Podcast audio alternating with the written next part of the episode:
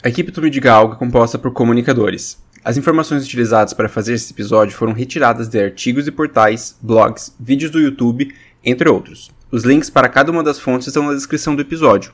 Se você é fã de alguma personalidade que falamos aqui e viu qualquer informação errada, sinta-se livre para nos corrigir, que podemos fazer uma errata em um episódio futuro.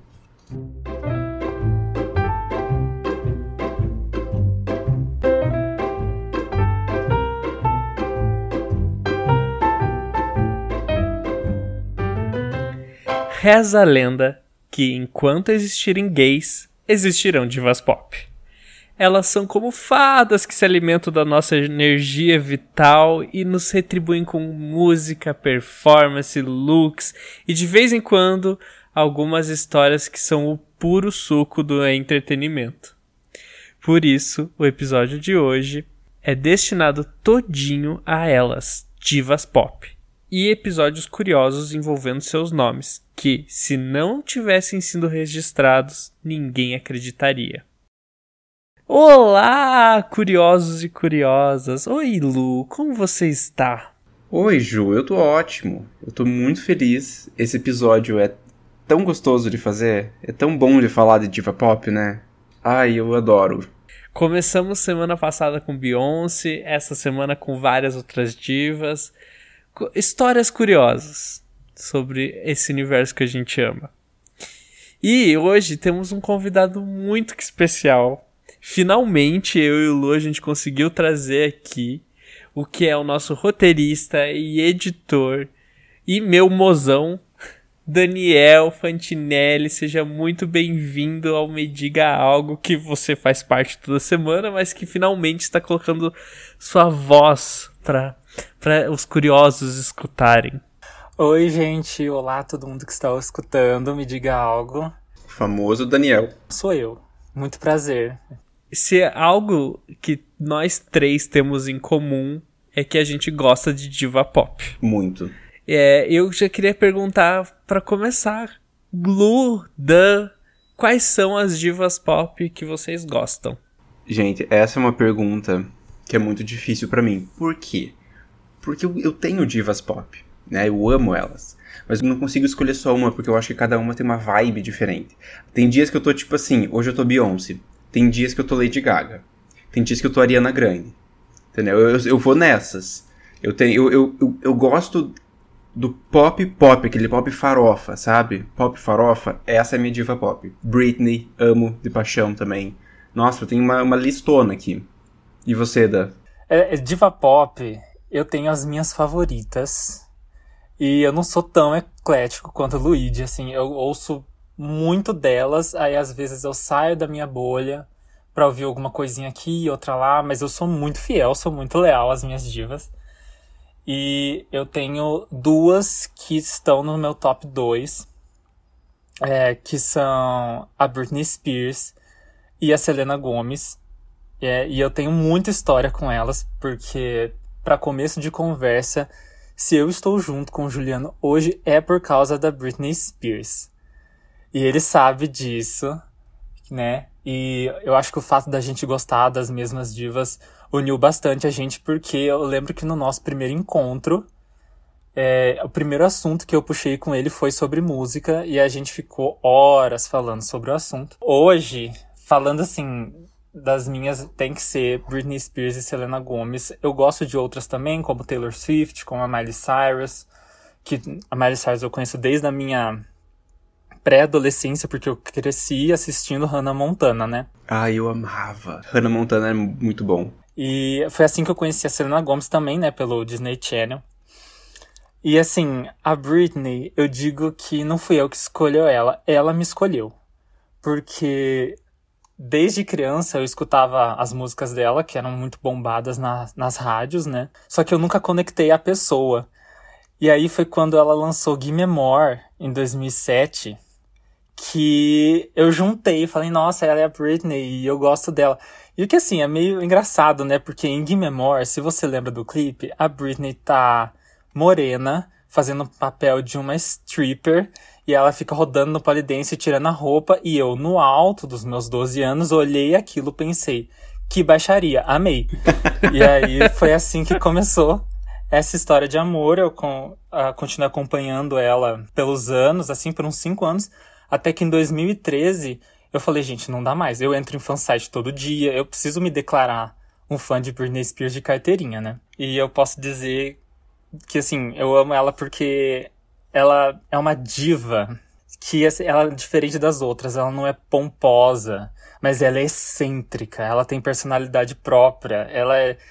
Hoje em dia que a gente não tá vendo ela controlada, no Instagram a gente consegue perceber que ela é uma pessoa excêntrica, completamente excêntrica. Ela tá, ela tá bem diva ultimamente, porque ela consegue, ela tá fazendo tudo o que ela quer, né? Eu adoro isso. Os posts dela são muito autênticos. Eu acho que ela tem uma, uma vibe dela no Instagram, que mais ninguém tem. Isso me, é isso que me deixa fascinado, sabe? É, eu sou fascinado por tudo que ela faz. E é engraçado porque ao mesmo tempo que ela foi construída para ser o estereótipo da popstar loira, sarada, que dança com o microfoninho do lado, na verdade, se você olhar ela com atenção, principalmente vendo ela no Instagram, você percebe que ela não é nada disso. Ela não é essa diva toda. Muito pelo contrário. E aí, quando você pensa, ah, então ela é do contra, ela não é uma girly, não sei o quê, aí ela dá um twist de novo, porque ela gosta de tudo com cheiro de baunilha, ela ama rosa, babado e salto alto. Então, tipo, é, ela é muito imprevisível, assim, isso me deixa muito fascinado. Eu gosto porque a Britney hoje em dia a gente consegue ver o, que ela sempre quis mostrar pra gente, sabe? Que ela é uma pessoa completa. Ela pode ser uma grande dançarina, é, grande diva, mas ao mesmo tempo ela gosta de postar uma foto do Google Images ou um nude no Instagram. Então eu também, Britney sempre no nosso coraçãozinho. E tô muito ansioso porque eu acho que ela agora livre vai conseguir levar a carreira como ela sempre quis, sabe? Começar que ela vai lançar uma música possivelmente com Elton John do jeito que ela quer, da forma que ela quer, então possivelmente em agosto a gente vai escutar Tiny Dancer na voz dela e ela diz que tá gravando música da forma que ela quer, então bem curioso e ansioso para esse momento chegar. Eu tô feliz também. Eu, ser, ser fã da Britney hoje tá recompensando. Depois de muitos anos de sofrimento, de a gente ver tudo que ela passou, né? Que a gente, quando a gente conheceu isso, a gente era que adolescente, criança, quando a Britney teve todo o breakdown dela e teve todo o rolê. Então, uma boa parte a gente não entendia também. A gente foi entender depois tudo o que aconteceu. E hoje a gente vê que o buraco era bem mais embaixo. Eu adoro os, os documentários que saíram sobre esse essa vida dela, eu acho que ajudaram muito na desconstrução da ideia dela também, que a gente tinha da ideia da Britney, que ela era montada, que ela era toda, sabe, uma fórmula, e a gente viu que não era uma fórmula e que tem muito mais Britney do que a gente espera. E eu, eu tô muito ansioso para ver o que, que a Britney pode lançar agora, livre, totalmente sem amarras. Que será que a Britney vem, né? não dá para saber. Não dá para saber o que se passa dentro daquela cabecinha loira. Não dá mesmo. E o que eu falei também, que eu gosto da Selena, conheci ela pelos feiticeiros de Waverly Place. E desde então foi uma história de amor que foi crescendo com o tempo e ela tem um espaço muito muito especial no meu coração, porque é uma coisa muito pura assim que eu sinto, sabe? Porque para mim eu tava falando isso com o Ju esses, esses, dias, e quem é fã sabe, quem é fã vai entender que, que é esse sentimento, né?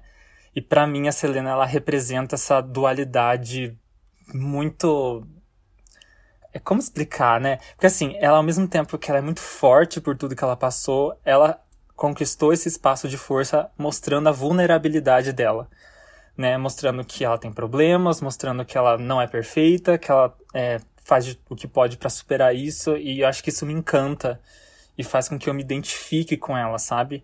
e ela acaba levantando bandeiras importantes aí né, por causa disso, como saúde mental, como autoaceitação, autoestima, até porque ela sempre foi cobrada, ela disse que sempre se sentiu cobrada a vida inteira no showbiz, por ser uma indústria muito autocentrada, em que ela se vê o tempo todo, é, ela tinha que estar tá com um corpo mais bonito, porque ela está muito gorda ou porque ela está muito magra, é, ela tem que cantar de um jeito diferente, porque a voz dela não é potente o suficiente, não é boa o suficiente.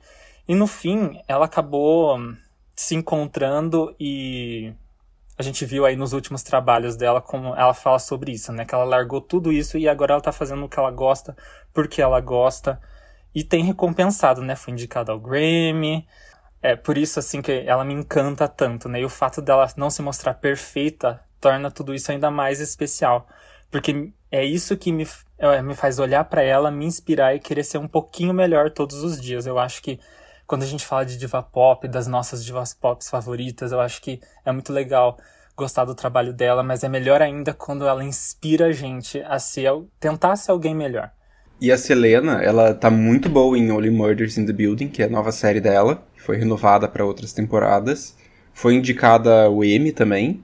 Ela não foi indicada, o que eu achei um pouco uma esbombadinha nela.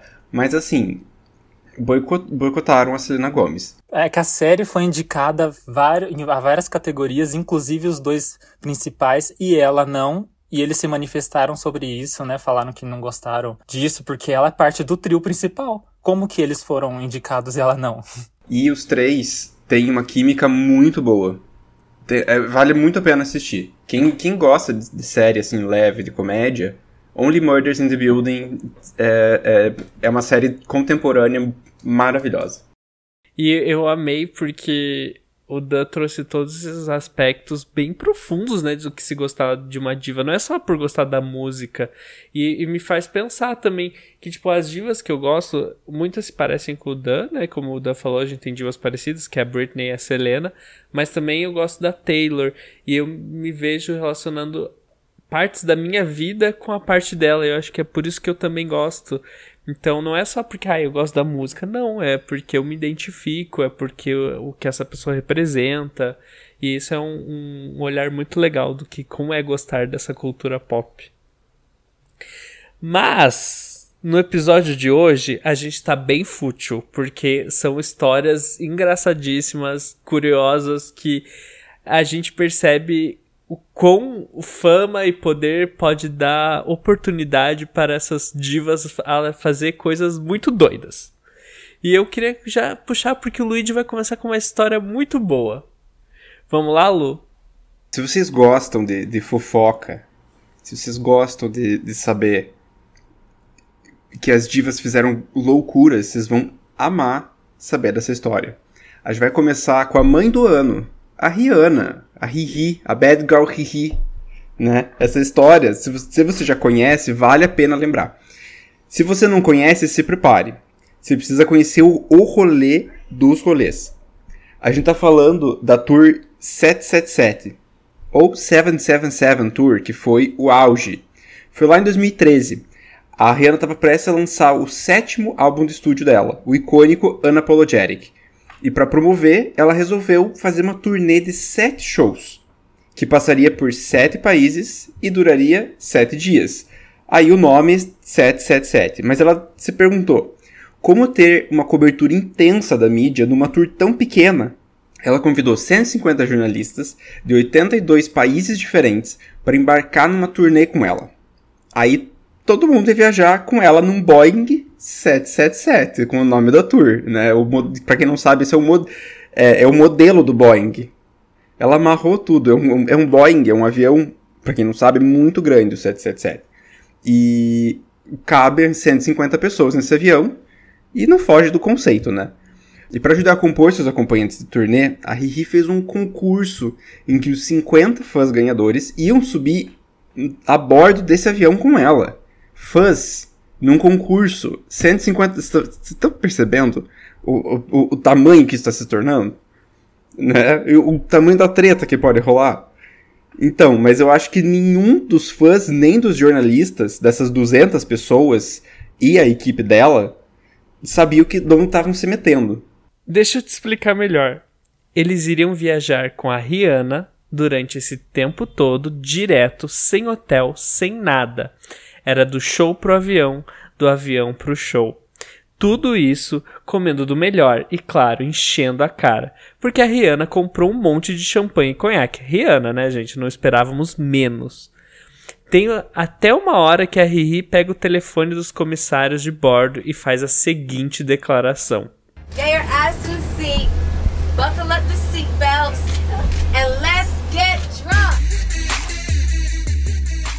Se você não entendeu, a gente traduz. Ela disse: Sentem suas bundas na poltrona, coloquem os cintos e vamos ficar bêbados. Dá pra sentir a vibe maravilhosa desse rolê para começar, né? E você acha que acabou? Nada disso. Para completar, ainda teve presentinho para todo mundo. Para quem não lembra, o primeiro single de Unapologetic foi Diamonds. E adivinha, a Rihanna deu uma correntinha com um pingente de diamante verdadeiro para todo mundo no avião. Vocês têm noção? Além desse festão de sete dias em pleno avião, ela deu diamantes para todo mundo. Gente, Shine Bright Like a Diamond, né? Parece um sonho. Parece um sonho. E eu imagino. Gente, só esse diamante, você vende esse diamante ou você não vende. Você pode esperar daqui anos e falar assim, esse é o diamante que a Rihanna deu para as pessoas. Cara, e... Eu acho que eu guardaria, faria um, ia fazer um quadrinho. E você, Mose, você faria o quê? Ah, eu ia guardar, com toda certeza. Imagina você receber um diamante. Primeiro que eu não tenho diamante, esse é o único diamante que eu ia ter na vida, com toda certeza. A gente começa por aí. Além disso, é um diamante que você ganhou da Rihanna. Vamos lá, gente. Essa festa virou um enterro bem rapidinho. Vou te contar. A turnê começou no México, né? Aí foi pro Canadá, pulou pra França, foi pra Suécia. Aí os dias foram passando, foram passando. O povo começou a derreter de exaustão. Eles não sabiam nem que dia que era mais. De tanto. De, e porque, sabe por quê? Porque eles iam do show pro avião, do avião pro show, do show pro avião, e, inclusive, a Rihanna fazia isso. A Rihanna, no começo, super ia lá. Nossa, falava com a galera, ia passar o tempo. Só que cada vez que ia passando e ia ficando mais cansada, obviamente, ela estava fazendo uma turnê, um show é desgastante, ela foi falando cada vez menos com as pessoas. Ela tava só o pó da gaita. Só que o problema é que isso começou a irritar os jornalistas que estavam lá por causa da Rihanna. Entendeu? O show da Rihanna, elas já viram quantas vezes foram todos os shows. Mas aí, isso começou a irritar os jornalistas, né? E aí a Rihanna botou os 50 fãs na primeira classe. E os outros 150 jornalistas estavam na econômica. Que aí começou o caos. Não é confortável você passar 7 dias num avião de classe econômica. Às vezes mal é difícil, é difícil fazer 10 horas de viagem, porque a cadeira é reta, né? 90 graus. Então pensa, coisa começou a pegar. Aí os, os, os, jornalistas, sendo jornalistas, sendo, tendo opiniões, começaram a organizar um mutim dentro do avião. Eles fizeram cartazes com o rosto da Rihanna, escrito desaparecida. Parece muito o que a gente faz com ela, com as músicas hoje em dia. ah, podemos utilizar isso hoje em dia. Podemos utilizar. Não viam ela faz um tempo, estou entendendo os jornalistas. E ainda eles começaram a gritar o nome dela para ver se ela dava as caras. É o que a gente faz isso no Twitter todo dia. Eu entendo esses jornalistas gritando. Escuta isso que os jornalistas estão falando. Teve até um jornalista australiano que foi fundo no protesto, tirou a roupa e saiu correndo pelado pelo avião. O que ele queria com isso, a gente não sabe, né? Queria chamar a atenção da Rihanna, mas você acha mesmo que ela ia se importar com um cara pelado no avião? Enfim, a turnê acabou, e se você ficou curioso sobre ela, você pode procurar pelo documentário 777 Tour, que mostra essa experiência todinha. E mais, apesar do grande surto que foi essa viagem toda, o Unapologetic ficou em primeiro lugar nas paradas musicais. Meu Deus, que rolê! Amigo, você. Vou começar. Mose e Lu. Vocês entrariam nesse avião com a Rihanna? Sim. Eu acho que eu. gente, sete dias preso com a Rihanna no avião. Óbvio. Entendeu? São sete dias, a gente aguenta sete dias, né? Dorme no chão, estica ali, né? Leva uns, uns remedinhos para dormir mais fácil. Gente, sete dias no avião com a Rihanna fazendo tour e ganhar um diamante. Onde que isso pode ser errado? Até o, o motinho ia falar assim: vamos fazer um motinho, vamos! Pintar, me pintar de Rihanna inteiro, né? Que ser o caos, eu ia amar. Eu vou te dizer que eu fico bem dividido. Porque assim, o meu senso de autopreservação manda eu dizer não, nem pensar. Por outro lado, você tem a oportunidade de fazer parte da história. Porque isso aí é fazer parte da história. Então, é, fico dividido. Acho que eu não tenho uma resposta certa para dar aí, não.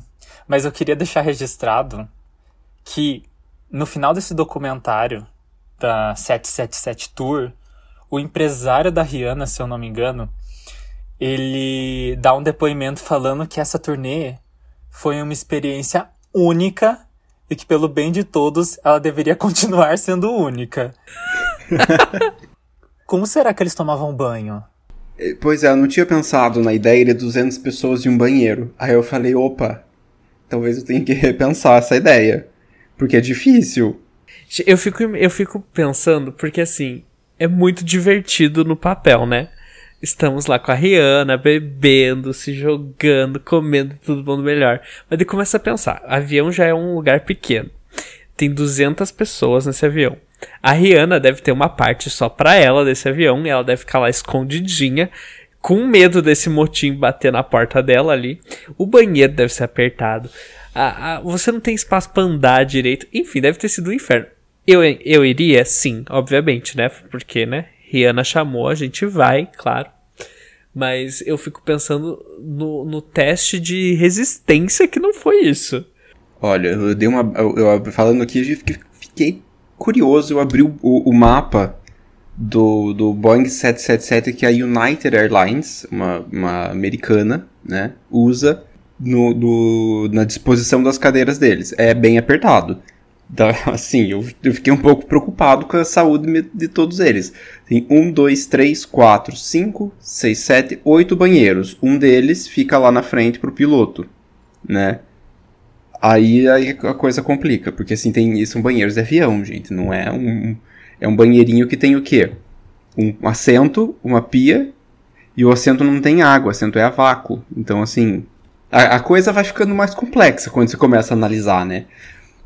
Você vai ficar sete dias morando num avião, outras 200 pessoas. Agora, agora o meu sim, eu, eu tô repensando ele. Mas a, a, às vezes os sets, eu não sei, né? Eu não sei o tipo do avião, mas tem avião que tem chuveiro.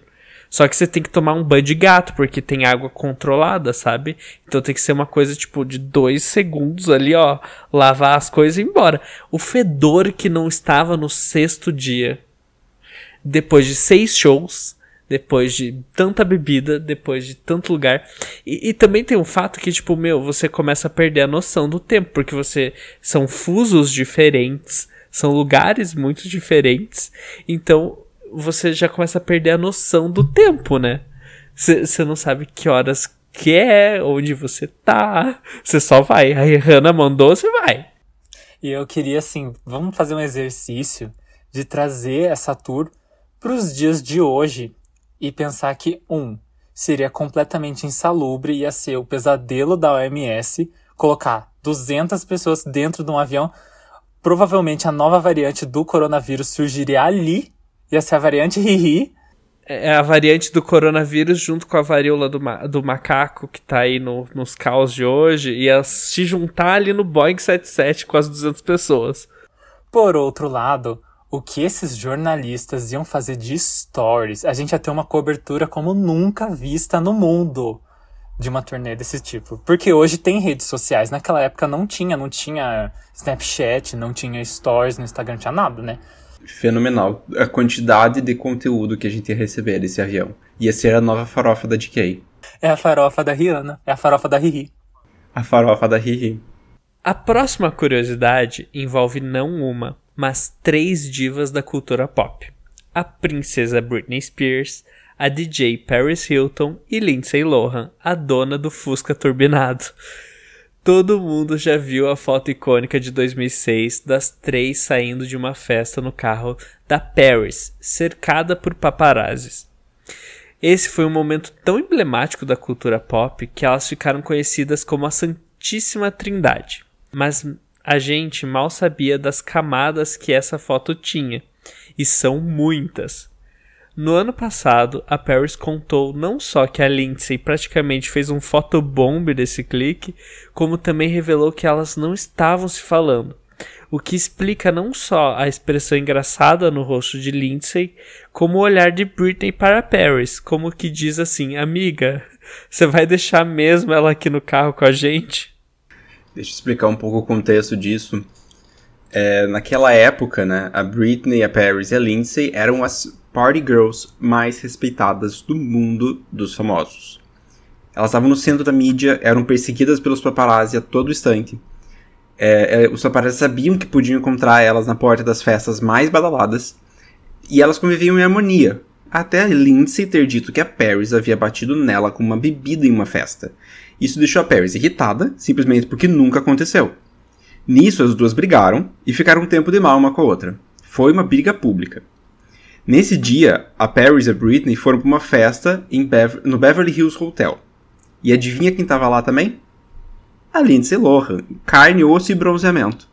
Quando a dupla de loiras saiu da festa em direção ao carro, desculpa, gente, eu não tenho como não rir do carne, osso e bronzeamento, porque a Lindsay Lohan era isso mesmo. Então, quando a, a, dupla das loiras, Britney e Paris, saiu da festa em direção ao carro, elas foram rodeadas por paparazzi, como sempre aconteceu em 2006 com elas. Só que logo atrás delas, também estava saindo da festa, a Lindsay. Vendo as três juntas, os fotógrafos perguntaram para Paris se ela havia mesmo batido na Lindsay. E a Paris, que não é boba nem nada, jogou na da Lindsay, dizendo aos paparazzi que para perguntarem diretamente a ela. A Lindsay, encurralada, revelou que isso não era verdade, que elas se conheciam há muitos anos, que a Paris era boa e que todas ali eram amigas, e simplesmente se enfiou no carro da Paris junto com a Britney, provavelmente para manter a história. A Paris ainda disse que ficou confusa e que mesmo estando brigada com a Lindsay, não tirou ela do carro por educação. No dia seguinte, a foto das três estava por toda parte. E o resto é literalmente história da cultura pop. Vocês lembram dessa foto? Essa foto tão icônica do carro? Eu lembro. Eu, eu lembro, e a gente já recriou essa foto. Eu, Luigi e Patrick, que é um amigo nosso, recriamos essa foto. E para mim, essa daí é o maior fake news da história tá? Gostaria de dizer isso aqui agora. Porque eu sempre acreditei na, na, na ideia de que eram as três, as Party Girls juntas. E, e se for para pensar, a Britney e a Paris não tinham foto com a Lindsay, era só as duas mesmo.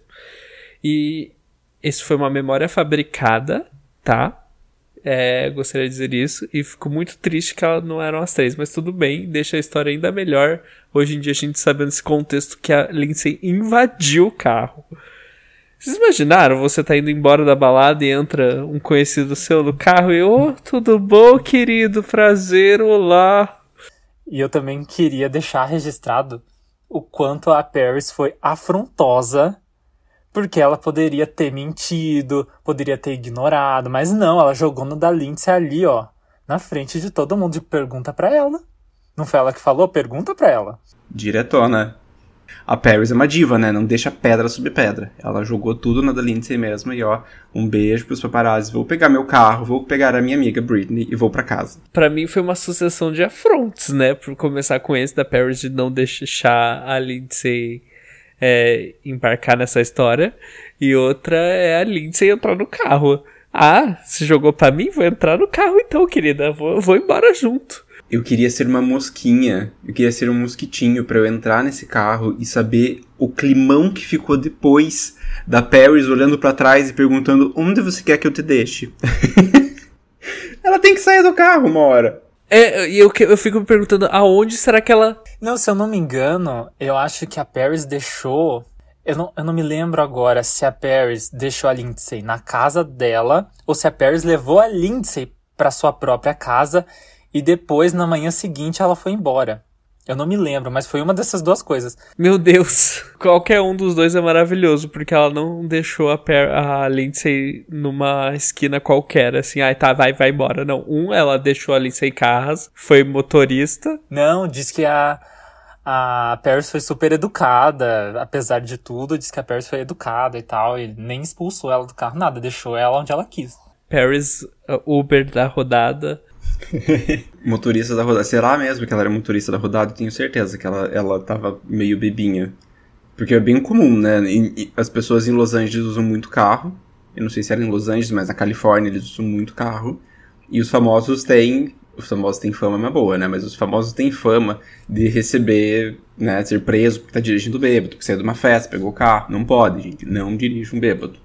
Não é porque a Paris faz que você pode fazer. Tem uma linha bem diferente da Paris Hilton e, e nós, meros mortais. Inclusive, ela já foi presa, gente. Não sejam presos, não dirijam bêbados, não sejam sob influência de, de entorpecentes, nem nada do tipo, tá? Esse exemplo das divas a gente não, não segue. Sigam as leis.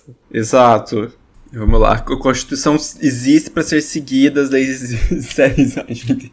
é muito absurdo isso, porque a gente vangloria tanto essas pessoas e quando você começa a perceber, você vê que, tipo, o quão. Quantas, quantas falhas essas pessoas têm também, quão humanas essas pessoas são no meio, porque a gente cria uma ideia das divas que elas são intocáveis e perfeitas e elas acordam com o cabelo lindo, maravilhoso e tudo na vida delas é tipo assim, um conto de fadas. Mas elas são pessoas normais e elas fazem erros também.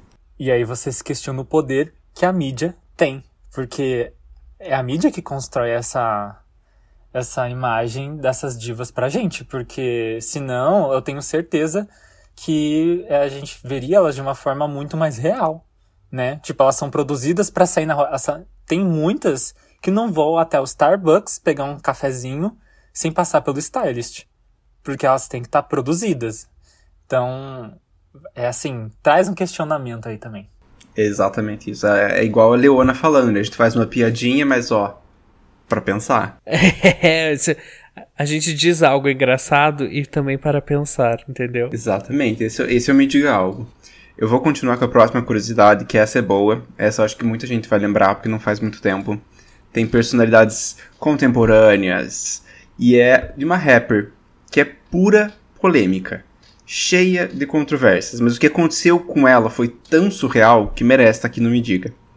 Eu não sei se vocês conhecem esse nome. Levantem a mão se alguém já ouviu falar de Azélia Banks. Né? Azélia Banks a, a, luz aqui em casa piscou quando você, você disse o nome dela, tá? Tem que tomar cuidado. A Zélia Banks, ela faz inimigos, inimigos, não amigos, com uma frequência absurda. A gente sabe disso. Toda, de todas as tretas que ela se meteu, essa que, a gente, que, que o Juliano vai contar pra gente é a mais aleatória. O bagulho ficou tão louco que teve impacto no mundo dos investimentos. E a treta chegou até no tribunal. Você já pensou que a Zara Banks tinha todo esse poder? Nossa, imagina. Um belo dia, a Azilia tá, tava vivendo a sua vida em casa, tranquila, quando ela recebeu uma mensagem da Grimes, uma outra cantora que na época tinha um relacionamento com Elon Musk, dono da Tesla. O casal veio à tona oficialmente no Met Gala de 2018. Enfim, o fato é que a Grimes convidou a Azilia para gravarem um feat juntas e a rapper topou. Elas fizeram maior buzz nas redes sociais e tudo mais, deixou os fãs empolvorosos. Essa collab não era segredo para ninguém, tava todo mundo esperando. E a Grimes chamou a Miguxa para irem lá na casa do Ellen em Los Angeles. Então, em agosto de 2018, a Azilia saiu da sua casinha em Nova York e voou até a Califórnia mas mal sabia ela o caos que isso seria. Chegando lá, ela foi até a casa do Elon e encontrou ninguém. Isso porque o casal estava num evento de tecnologia em Las Vegas. Será que a Grimes não queria dispensar o Elon e marcou os dois rolês ao mesmo tempo? Tipo, ai moço, tem visita, mas acabou esquecendo e foi? Bom, a gente não sabe.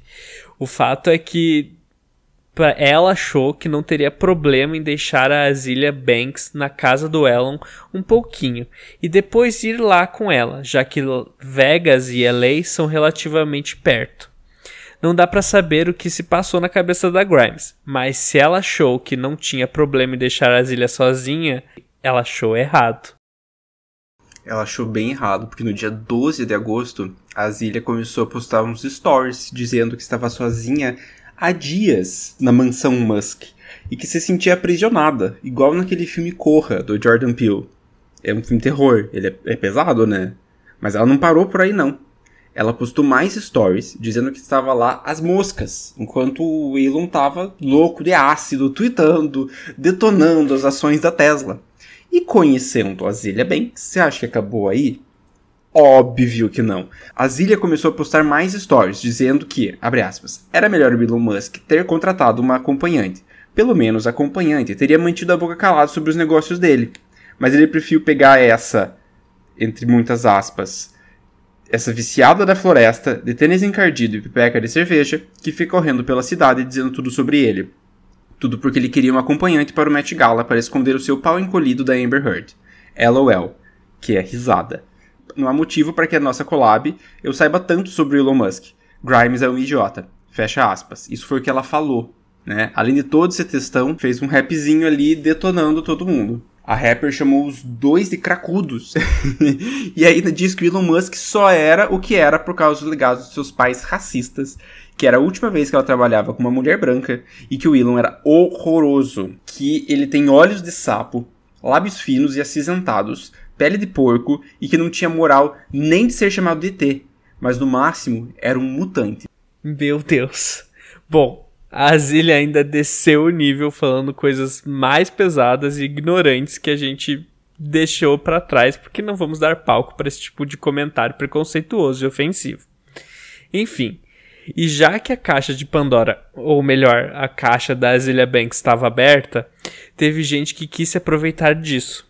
Vocês lembram que a Azilia disse que o Elon estava doido de droga, detonando as suas ações da Tesla? Ela disse isso porque três dias antes dela chegar em LA, o Elon tinha tweetado que estava vendendo as ações da Tesla e todo mundo do ramo de ações e negócios achou isso um absurdo. Por algum motivo, esse foi um erro rude do Elon. Por conta disso, a Business Insider mandou uma DM para Zilia Banks perguntando se ela tinha visto ele por lá nesses dias que ela estava na mansão do próprio. E é óbvio que ela respondeu. Ela disse, abre aspas, Sim, eu vi ele na cozinha, com o rabo entre as pernas, correndo atrás de investidores para cobrir sua bunda depois daquele tweet. Ele estava estressado e com o rosto vermelho.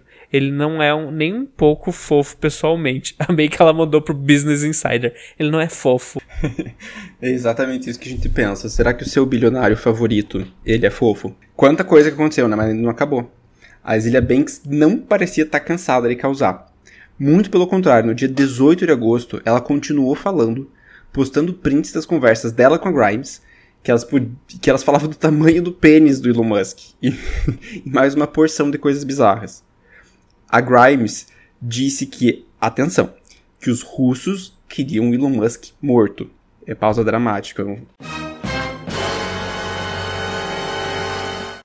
A Zilia Banks, em um momento de sensatez, perguntou então: os russos querem ele morto por quê?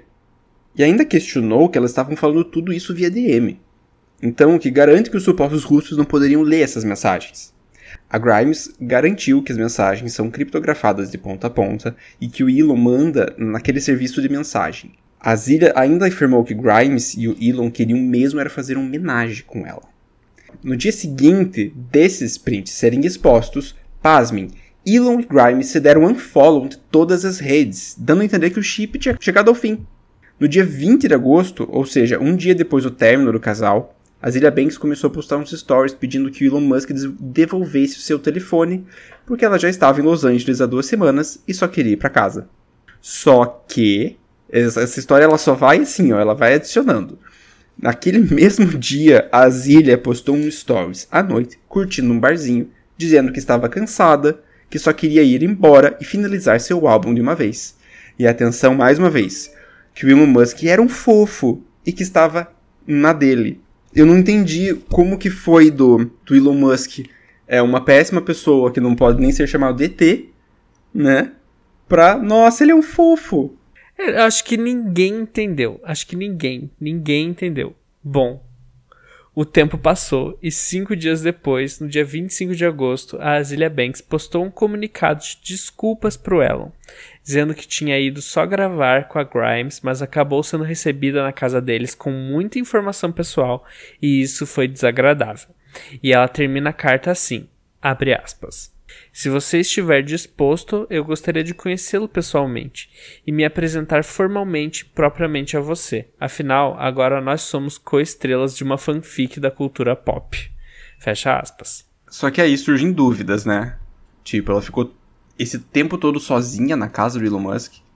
Porque ela diz que sim, mas então que viu ele na cozinha nervoso por conta das ações e que ele havia pego o celular dela. Ao mesmo tempo que ela dizia na carta que gostaria de conhecer. Falou que era uma fanfic. É, é, real não é? É uma fanfic ou não é a Zilia Banks? Se teoricamente tudo acabou bem entre a Zilia Banks e o Elon Musk, a gente não pode dizer o mesmo pra Grimes. Que vira e mexe a Zilia posta um shade pra ela. E mais, as consequências dessa história foram tão longe que quando um dos investidores da Tesla resolveram mover uma ação judicial contra o Elon Musk, a Grimes e a Zilha Banks foram chamadas para depor na justiça.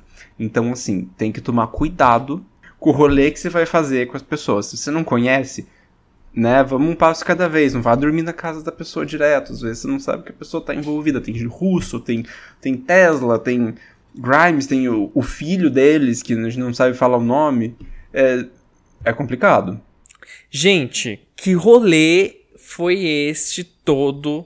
Para começar, que é uma coisa com tantas camadas que a gente nem sabe o que dizer tem, eu acho que ninguém tá certo para começar. Um, a, a, a, Grimes que convidou e sumiu, a, desapareceu da casa, deixou a moça lá.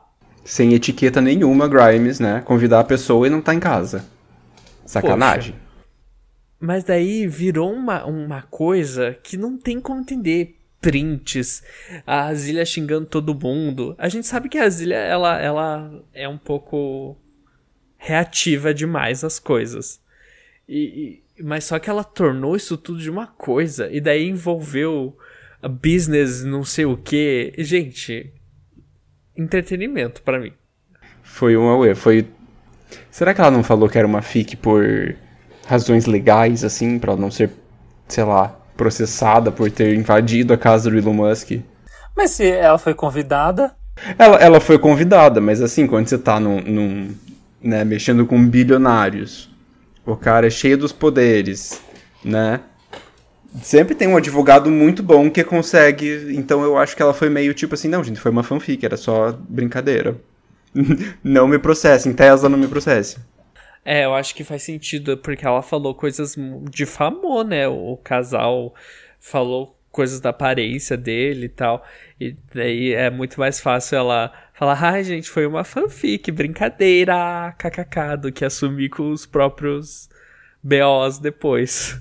Exato, é um BOzão, né? É um BO que vai aumentando, assim. Tudo bem que ele parece um alien mesmo. Vamos ser honestos, né? Vocês viram a foto do Elon Musk na, no, no barco? Sem camiseta, só de shorts? Ele parece um, um, um, que tem um quadrado na frente do peito, assim. É muito estranho o tórax dele na, na foto o tórax dele tá muito pra frente, então tá tipo assim. Um pouco. Um pouco estranho. Tem a mesma vibe daquela foto do Mark Zuckerberg com um protetor na cara, fazendo esqui na água. eu, eu acho os bilionários muito estranhos, eles têm manias muito estranhas, eles, né? Essa galera de, do Vale do Silício, eles é uma galera que eles são muito excêntricos de um jeito muito diferente, porque enfim, é, talvez seja parte da, da genialidade do mal, que é você criar uma tecnologia que vai subjugar todos os outros humanos. Talvez seja um, um, um, um efeito colateral. é. Seja o efeito colateral da, da, das, dos absurdos que eles criam nas, nas empresas deles. Eles puxam energia para eles. Tipo, esse rolê todo não tem sentido porque a Grimes chamou a moça pra fazer um collab cagou. Cagou. E por que não fazer num estúdio, né, gente? Por que na casa do Elon Musk essa collab? É. Não, e outra coisa, hoje em dia tem, tem gente que grava de vários lugares diferentes do mundo. Para mim, esse convite foi com outras intenções. Então você acha que a Banks, a Zilia Banks, estava certa, estava falando a verdade quando ela disse que a Grimes chamou ela para fazer um homenagem. Talvez. Ah, eu não descarto essa possibilidade, porque ah, tudo bem que gravar é presencial é muito melhor, mas pra, pra ela chamar a outra e daí deixar ela lá esperando. E ela ficou dias lá e, e, e não, nenhum dia ela foi gravar, nenhum dia ela falou alguma coisa com a Zilha esse convite foi estranho. E o feat nunca veio, né? A gente nunca ouviu uma música das duas. Nunca, não. Elas brigaram, né? A Zilia odeia a Grimes hoje. Sabe o que parece? Parece no The Sims quando você tá jogando e de repente vem um vizinho do nada. Ele fala assim: Oi, não sei o que, eu, eu, adoro, eu adoraria te conhecer. Ele entra na tua casa sozinho e fica lá o dia inteiro. No The, no The Sims acontece isso, na vida real também, se você chamar a Zilia Banks. E foi quase um cárcere privado, né? Porque ela ficou lá esperando e nunca veio o Fit e ela ficava pela casa rondando. E os funcionários da casa falaram: Nossa, quem é ela? O que, que ela tá fazendo aqui? E ela perguntou pra casa. Sabe o que eu fico pensando? Imagina o Elon Musk se arruma pra, pra ir trabalhar e sai e a Zilia Banks continua na casa dele. Tipo assim, você não vai embora? Você vai ficar aí, por acaso? Tipo, porque ela convidou, não tinha ninguém, mas ela ficou. Ela falou, tipo assim, eu vou ficar aqui de boas. Ó, mas eu achei que assim, a Zilia, por mais que ela tenha sido caótica, postando, causando milhões de coisas, ela foi muito resiliente de permanecer na casa, porque eu no segundo dia já estaria indo embora. Fui convidado, não, não, não tem ninguém para me recepcionar, beijo, estou indo embora. E eu fico pensando no tamanho dessa casa também. Pra Zilia Banks ficar na casa o dia inteiro e, tipo assim, não, né? Só ver de vez em quando as pessoas que estão lá. Bom, Elon Musk, né? Mas então, ela não foi recepcionada por ninguém. Cinco minutos, eu bater na porta e ninguém me atendeu. Eu falo assim, gente, desculpa, não fui convidado para estar aqui. Vou fazer outra coisa. Mas é que tá, atenderam. Tanto que ela entrou. Ela entrou, ela foi pro quarto, ela tinha um quarto, gente. Ela, ela tinha um lugar para dormir. Ela com a malinha dela passeando pela casa. a gente tá imaginando que Ezelia Banks tá andando pela casa aleatória, tipo, uma, tipo um animal, sabe, solto, assim, que ela fica, e aí ela sobe no, no, no muro e fica no muro ali, com a malinha dela. Não é assim, gente. Ela, ela foi convidada mesmo. E, com certeza, a casa de Elon Musk deve ter um quarto de visita, né? Vamos ser bem honestos. Eu amo as músicas da Zilia Banks. A Zilia Banks, se você tá ouvindo isso, depois de tantas coisas que a gente falou desse caos, eu espero que você não me considere seu inimigo, eu adoro suas músicas. Um beijo. Sim. Esses dias ela tava criticando a Beyoncé do nada por conta do álbum novo. Gente, assim, caos. Mas. Gente, você. Deixa eu levantar só um asterisco aqui. Vocês lembram da história da dos fãs da Zilia Banks no show em São Paulo? Que teve uma menina que não queria sair lá da frente e fez cocô no show?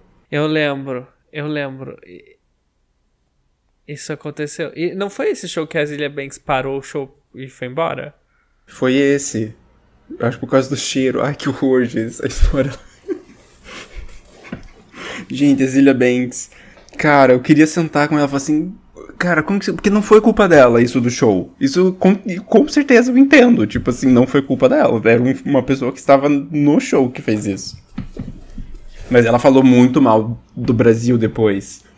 E, e aí falou mais até do que os brasileiros esperavam, e aí os brasileiros ficaram um pouco chateados com ela, porque ela foi um pouco rude pelo que os brasileiros acham. Assim, de... Pessoal, se vocês estão ouvindo isso, vale a pena vocês darem uma pesquisada nessa história, a gente não colocou aqui.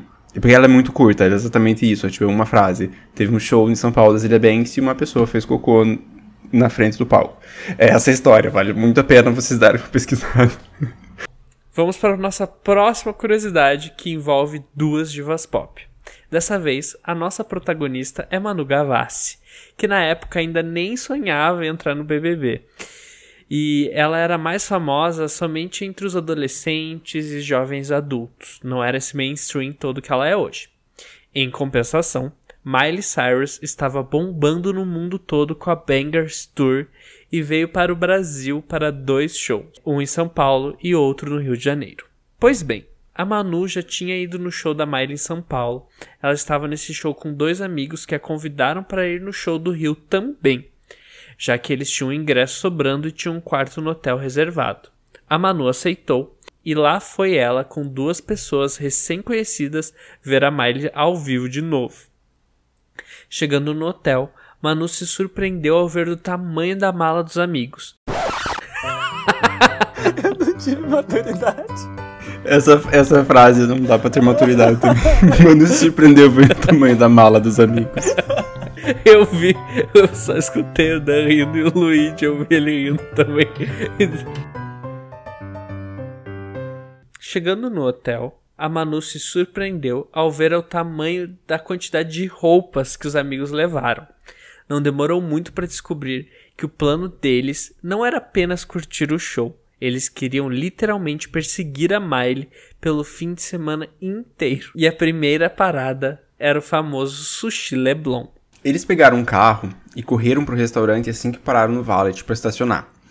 Viram ninguém mais, ninguém menos que a própria Miley entrando no carro da frente, correndo.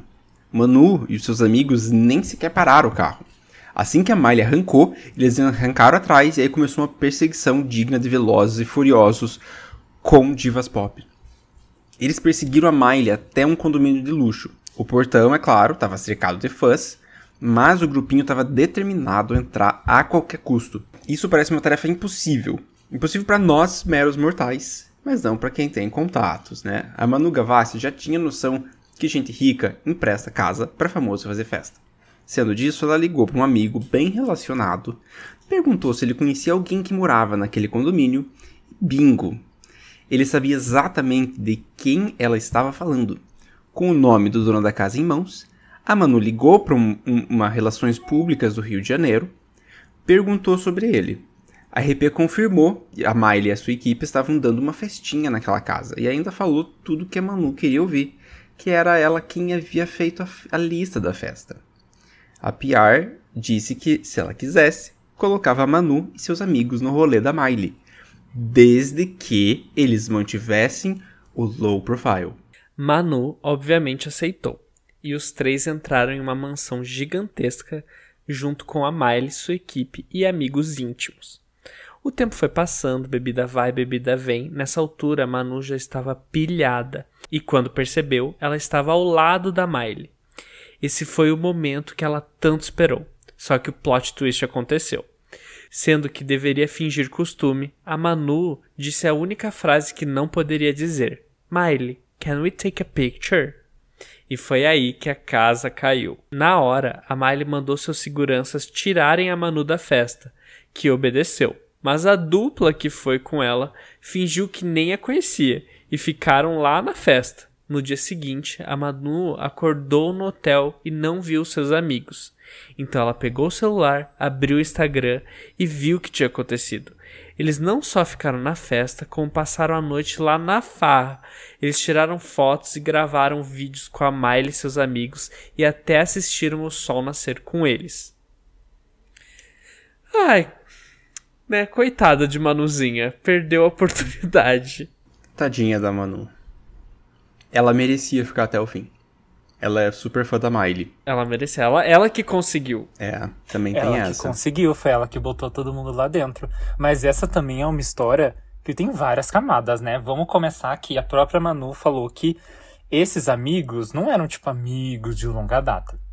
Eles eram pessoas que ela conheceu porque, ah, fulano também vai no show, ah, vamos combinar de todo mundo junto. Então, assim, você começa que você aceita viajar numa aventura dessas com uma pessoa que você conhece mais ou menos. Aí se juntam isso que eu me lembro que na época ela tava gravando malhação. Então, assim, ela não era uma desempregada, ela tinha compromissos profissionais, sabe?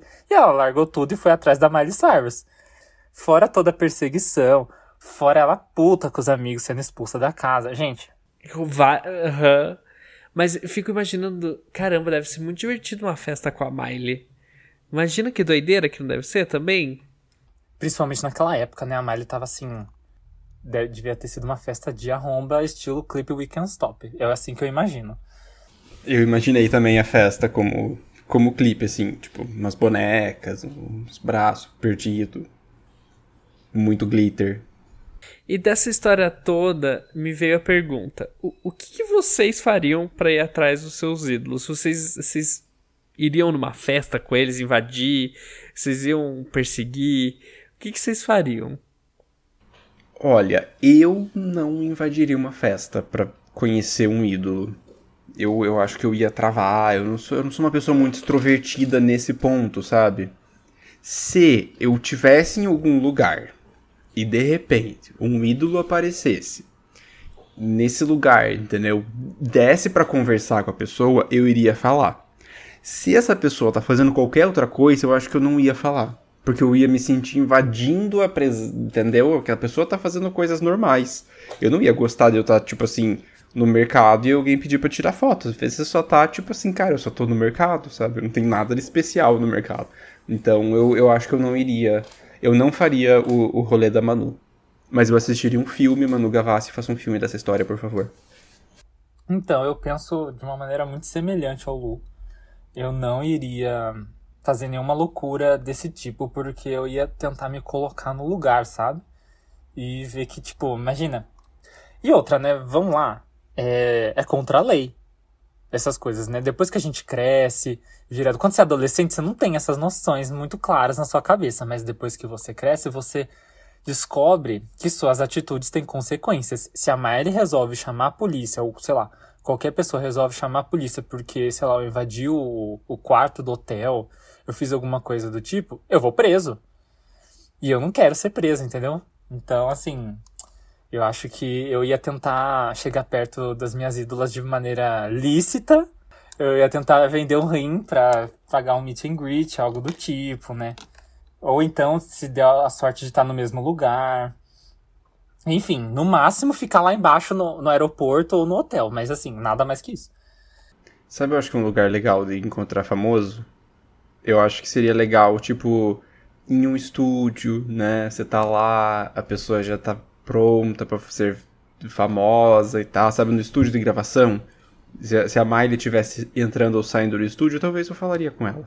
É, tá cantando ali num set de gravação, num, né, numa coisa ali que tem.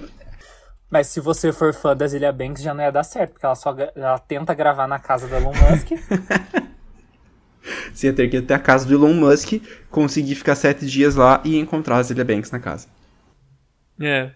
Ó, eu acho que o que pelo o caminho que a Manu tomou não é uma, uma tipo invasão, uma coisa assim gravíssima. É, ela conseguiu contatos e entrou na festa.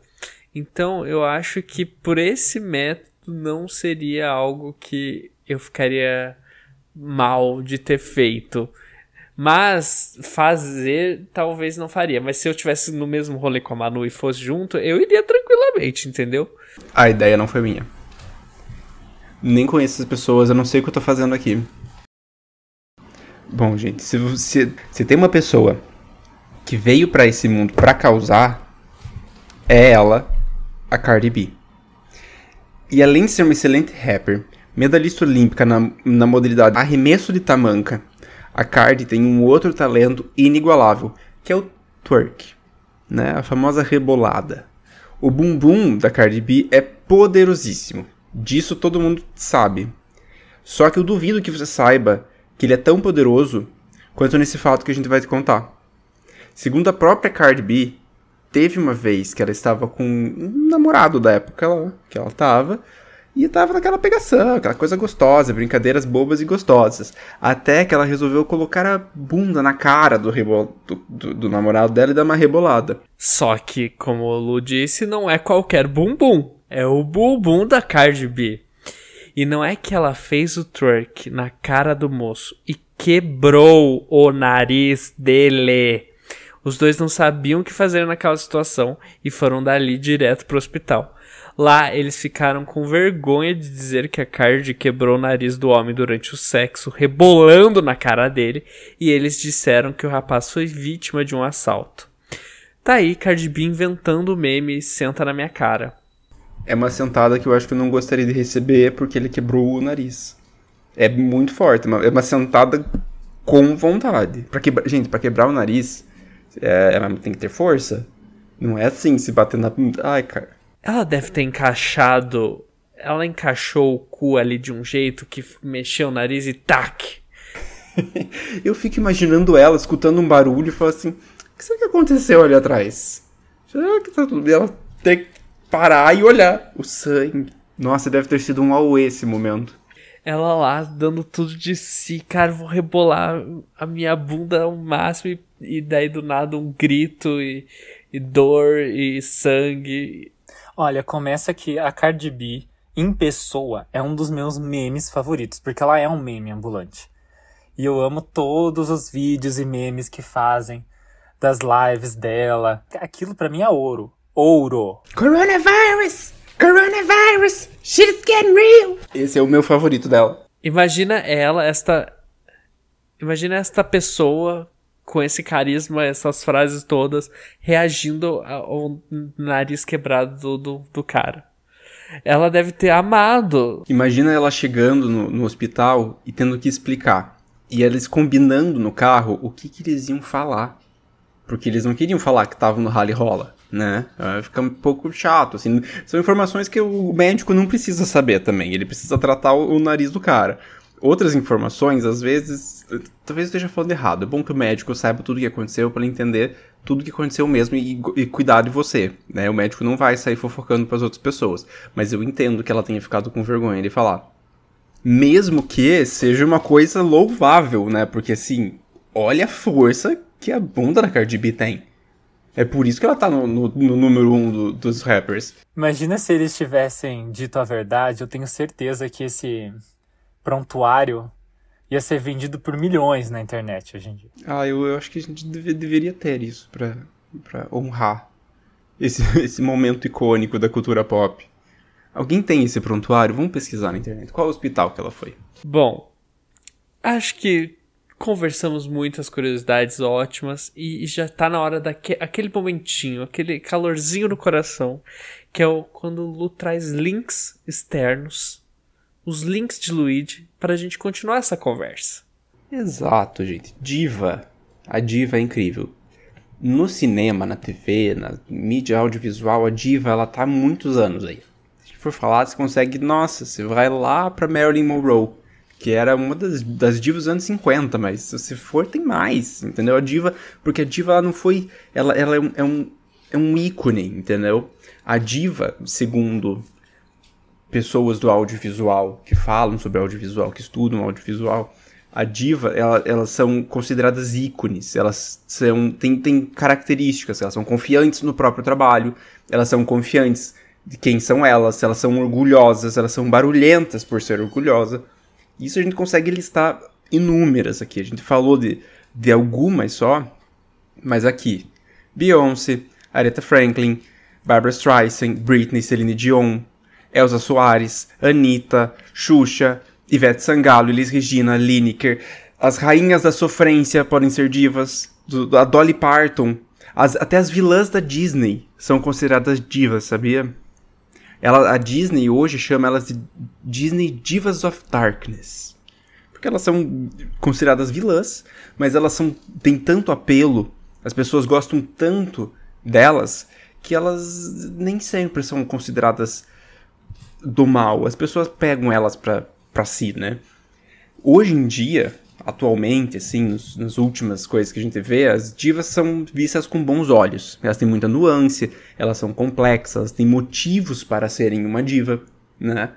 E a diva também é um ícone queer. A gente adora, o, o, o, o público LGBT gosta muito das divas. E a drag queen é uma grande homenagem para essa diva. É um, eles chamam até de um ato de resiliência, né? Porque ela não precisa performar ou agradar ninguém.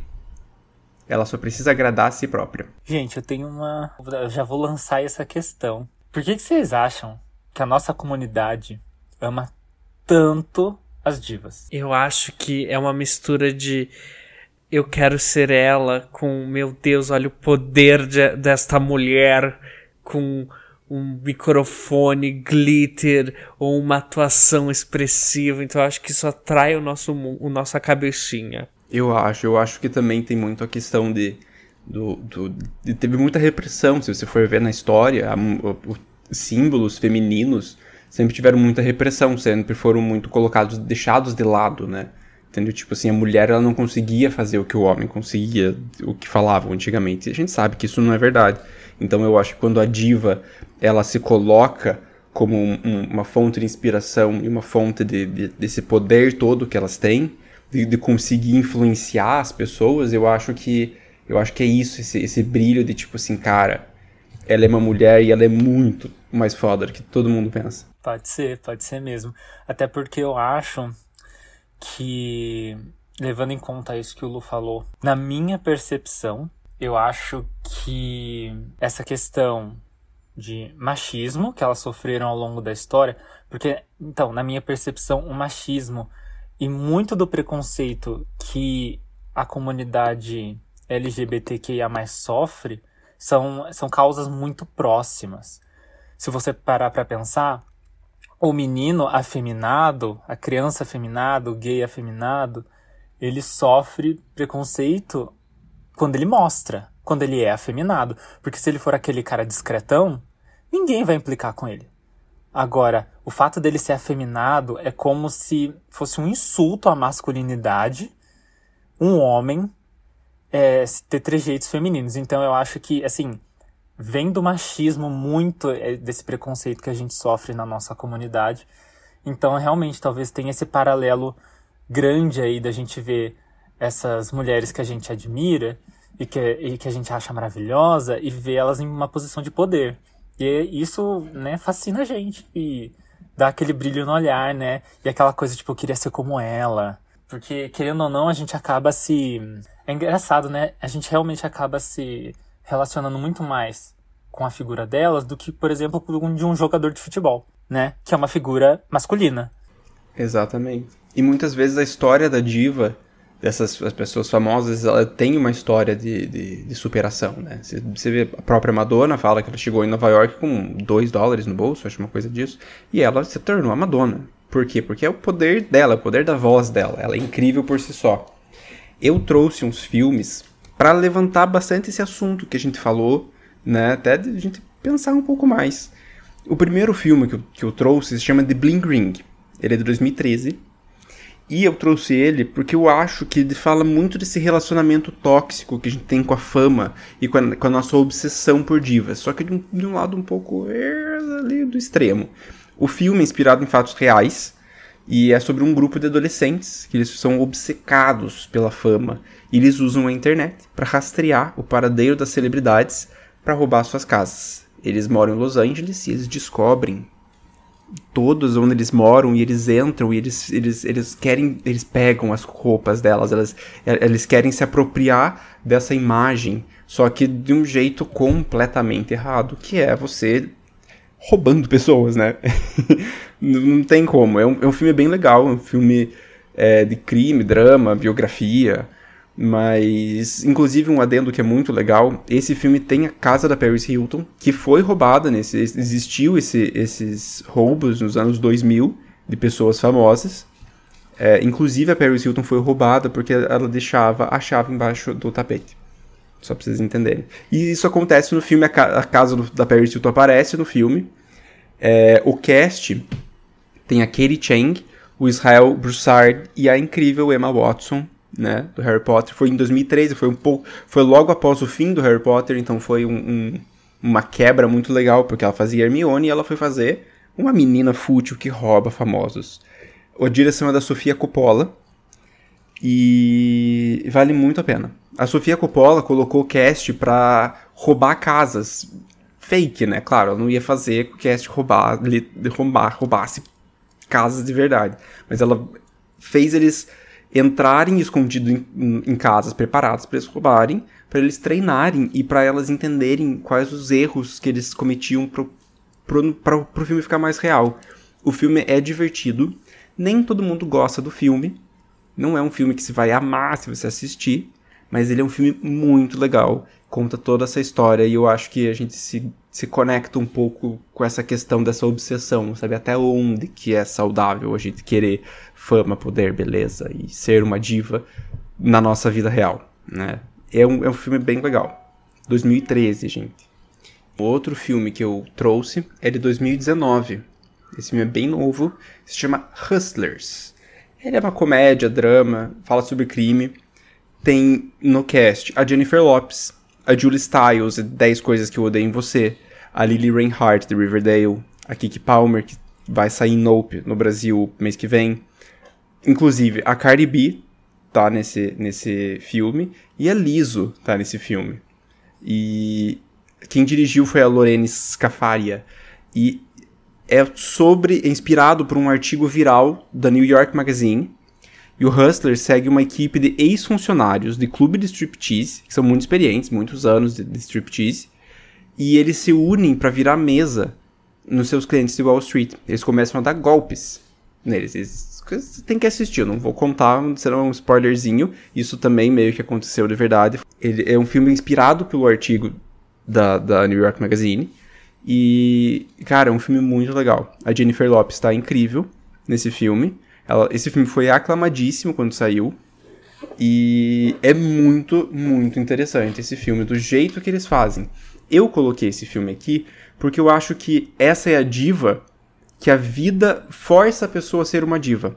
Entendeu? Na história se, se, se entende por que, que cada pessoa foi fazer é, ser stripper, né? Não é um, um, uma profissão fácil. A Cardi B fala sobre isso. A Cardi B já foi stripper e ela conta que não é para todo mundo, que é hardcore a coisa. E Hustlers mostra um pouquinho disso.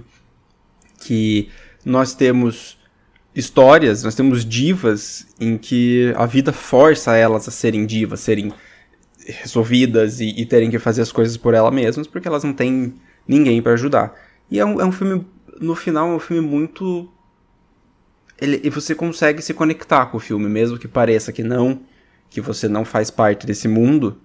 É um filme que você se conecta. A Jennifer Lopes arrasou, não só ela, como todas as outras arrasaram, mas é que a J-Lo ela tá especialmente legal nesse filme. Vale muito a pena. E, e né, para ter uma diva, J-Lo, a maior diva das divas, que criou o Google Imagens, gente. Se vocês não sabem, a J-Lo, ela em 2001, 2000 alguma coisa, começou nos 2000, não lembro exatamente o ano, vocês podem me corrigir depois. Mas ela apareceu com um vestido que quebrou a internet. Quer dizer, criou o Google Imagens, porque as pessoas queriam ver o vestido e não tinham como achar. Aí o Google criou o Google Imagens para as pessoas acharem. Então, se você acha que a J-Lo não é uma diva e que não é um filme de diva, assistam lá. E aí eu trouxe outros dois filmes que eu amo. Um filme de 2010 chamado Burlesque, que tem nada mais nada menos que Cher e Cristina Aguilera. A, a, a Cristina Aguilera faz uma garota em uma cidade pequena que se aventura em Los Angeles e encontra o seu lugar nesse clube neo-burlesco, que é dirigido por uma ex-dançarina, que é a Cher. Enfim, a Cher é uma ótima atriz, se vocês já assistiram alguma coisa dela, ela manda muito bem. A Cristina Aguilera segura a peruca nesse filme. É um filme. Ele é mais blockbuster, digamos assim, é uma história mais romântica. Mas se passa muito nesse mundo das divas. Tem muita música, tem muita. É, roupas e, e penas e, e, aquela diva clássica. Esse é um filme, se você gosta de diva, você tem que assistir Burlesque, gente. É muito divertido. Não sei se vocês já assistiram Burlesque, faz um, é 2010, faz um tempo. Às vezes a gente assiste e esquece desse, dos filmes. Então assistam de novo. Mas Burlesque é muito legal. Eu coloquei esse filme aqui porque tanto a Cher quanto a Cristina Aguilera são mega divas da cultura pop. E eu acho que é um, um, um modo legal de a gente ver a diva sob os próprios olhos delas como elas imaginam que é essa ideia da diva, né?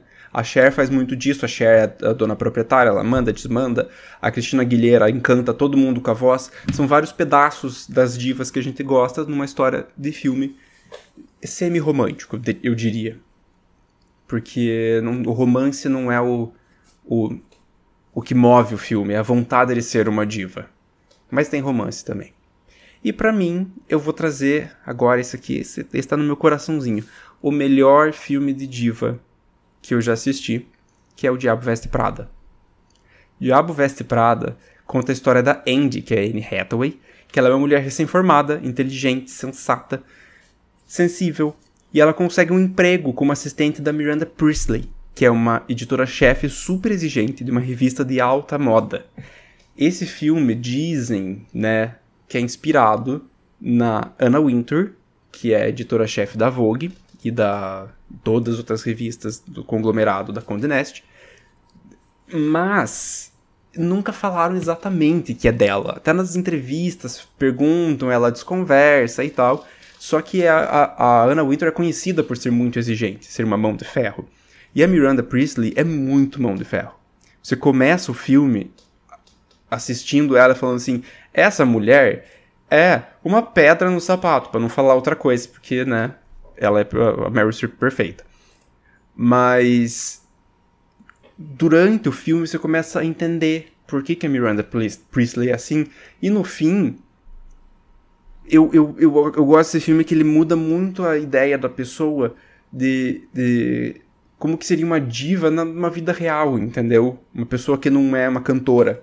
A Miranda é uma, uma empresária de muito sucesso. E ela quer as coisas ser, que sejam feitas com muito, com muito esmero. Ela não aceita coisa ruim.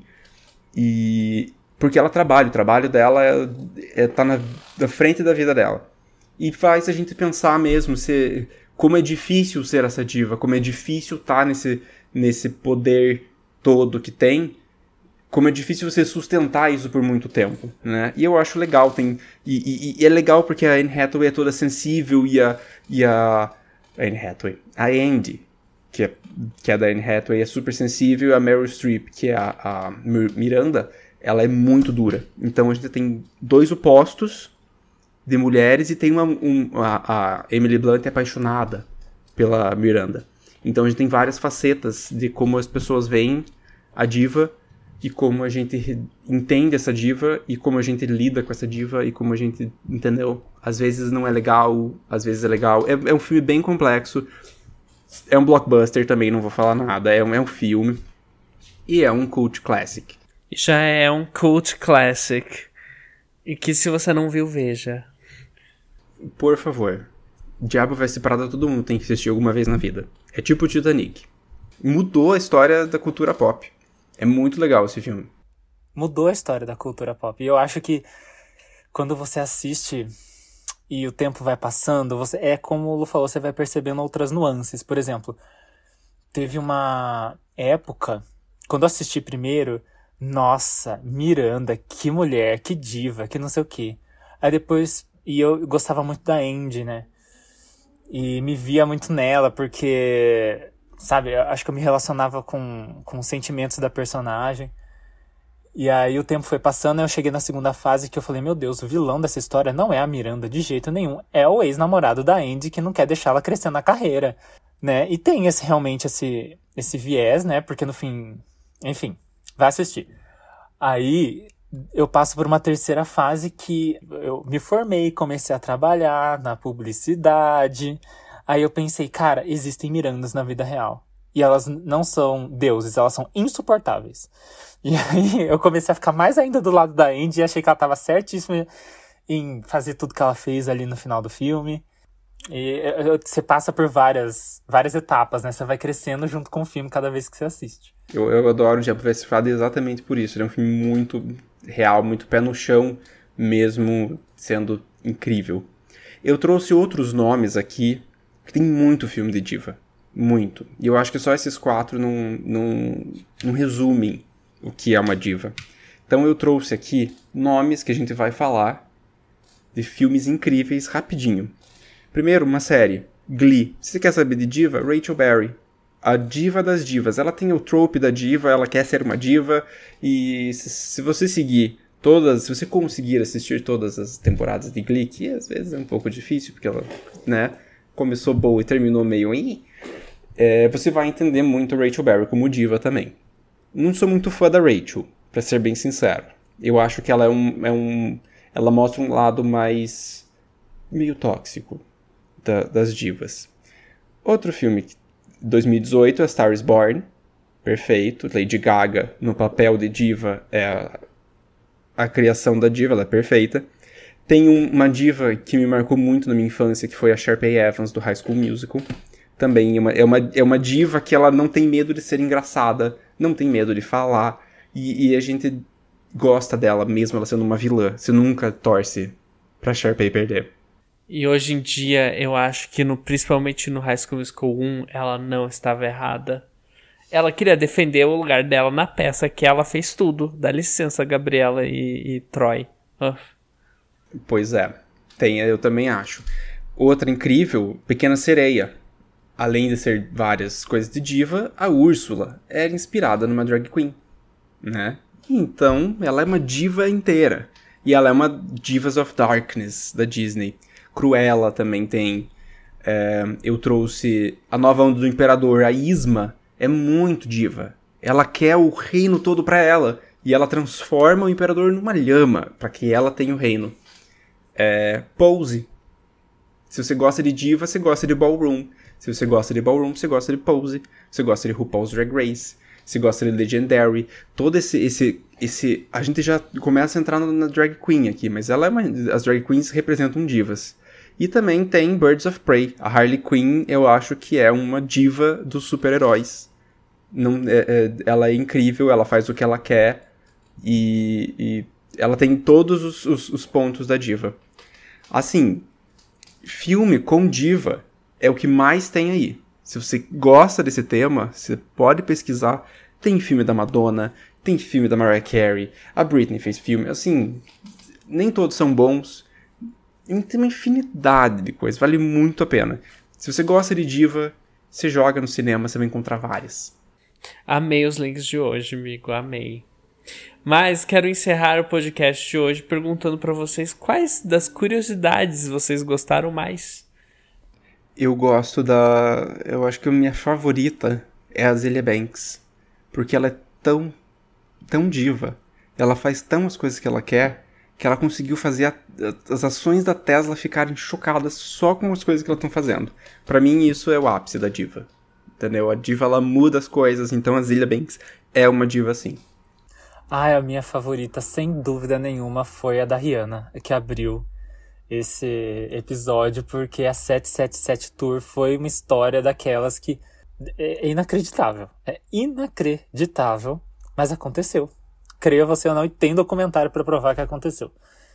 Bom, para não repetir, eu vou falar a da Cardi B, porque eu amo essa história dela quebrar a bunda, quer dizer, que, dela quebrar dela quebrar o nariz de alguém só com sua bunda. É um é, é, é olha, super-heróis desejam isso, sabe? Ter essa força.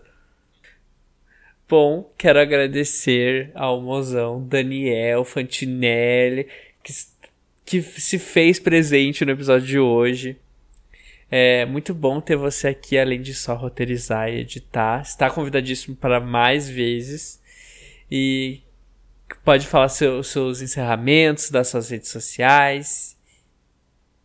Queria agradecer pelo convite, né, de me trazer também para falar no podcast. Espero que vocês tenham curtido tanto quanto eu. Né? Eu foi super divertido estar desse lado para variar um pouquinho. Quem sabe eu volte ou não, não sei, veremos aí o futuro. Vou deixar no ar. Como uma boa diva, não vou revelar os meus próximos passos, né? Minhas redes sociais vão estar na descrição, como sempre, os meninos deixam. Mas no Instagram eu tô como arroba Fantinelli com um L só, tá? E no TikTok eu tô como. Acho que eu tô como Daniel Fantinelli mesmo. E você, amigo Lu, suas redes sociais? As minhas redes sociais é a minha confusão de sempre, é arroba Luigi Malucelli. Algumas não são, algumas são. Então os links vão estar aqui. Me sigam, vale a pena. O meu Twitter é bom, é bem divertido. Eu adoro, eu dou risada sozinho no Twitter. Eu posto as coisas e ninguém comenta. Eu adoraria que vocês comentassem no meu Twitter. Então me segue lá, cara. Segue, curte, conversa com a gente. Adora. É por isso que a gente faz podcast. para ficar papeando. Exatamente. O meu é JulianoJRG em algumas e no Instagram é JulianoJJ. Também tá na descrição, sabe, gente? Aí, como uma diva que sou, vocês me procurem. É, a gente vai ficando por aqui. E até o próximo episódio, semana que vem. Um beijo, tchau!